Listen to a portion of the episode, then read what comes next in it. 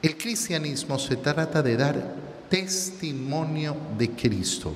Si una persona quiere vivir el cristianismo, si una persona efectivamente dice amar a Dios y tener a Jesucristo como su Salvador, haber reconocido que Jesús es el verdadero Hijo de Dios, el Verbo de Dios hecho hombre, aquel Dios que se ha hecho hombre para venir a ofrecernos la salvación, bueno, mi vida tiene que convertirse en un testimonio para el Señor.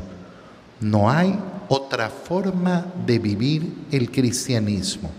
Y ese testimonio es permanente hacia todos, absolutamente todas las personas.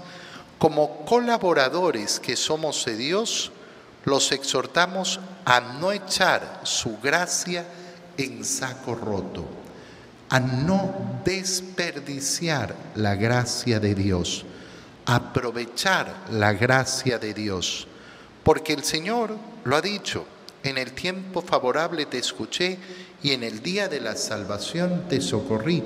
Bueno, dice San Pablo, este es el día favorable este es el día de la salvación.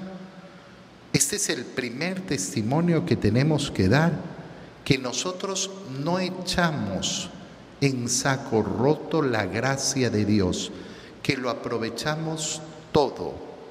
¿Qué es lo que tenemos que aprovechar? Bueno, en primer lugar tenemos que aprovechar cada día de nuestra vida.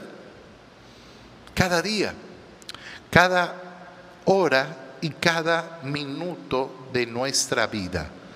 Esa es la primera gracia que nos da el Señor. Por eso al levantarnos en la mañana, lo primero que tenemos que hacer es ponernos a los pies del Señor, ofrecer el día al Señor, entregarnos a Él, darle gracias, saber que no es un día más, es un día más que me ha regalado el Señor y si me lo ha regalado el Señor, no lo voy a desperdiciar. No voy a echar en saco roto lo que me ha dado el Señor. Voy a aprovechar además todas las gracias del Señor. Qué bonito es tener el corazón siempre anhelante de aprovechar. Un pesimista, bueno, un pesimista, ¿qué es lo que hace? Un pesimista lo único que ve es lo malo.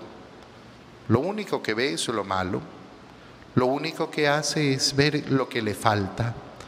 Es que no tengo esto, es que no tengo lo otro, es que no me, no, no me han tratado bien, es que no me han hecho esto, es que no me han... Y aquel que vive en Cristo, en cambio, abre los ojos para aprovechar todo lo que tiene todo, absolutamente todo lo que tiene, todo momento y toda circunstancia,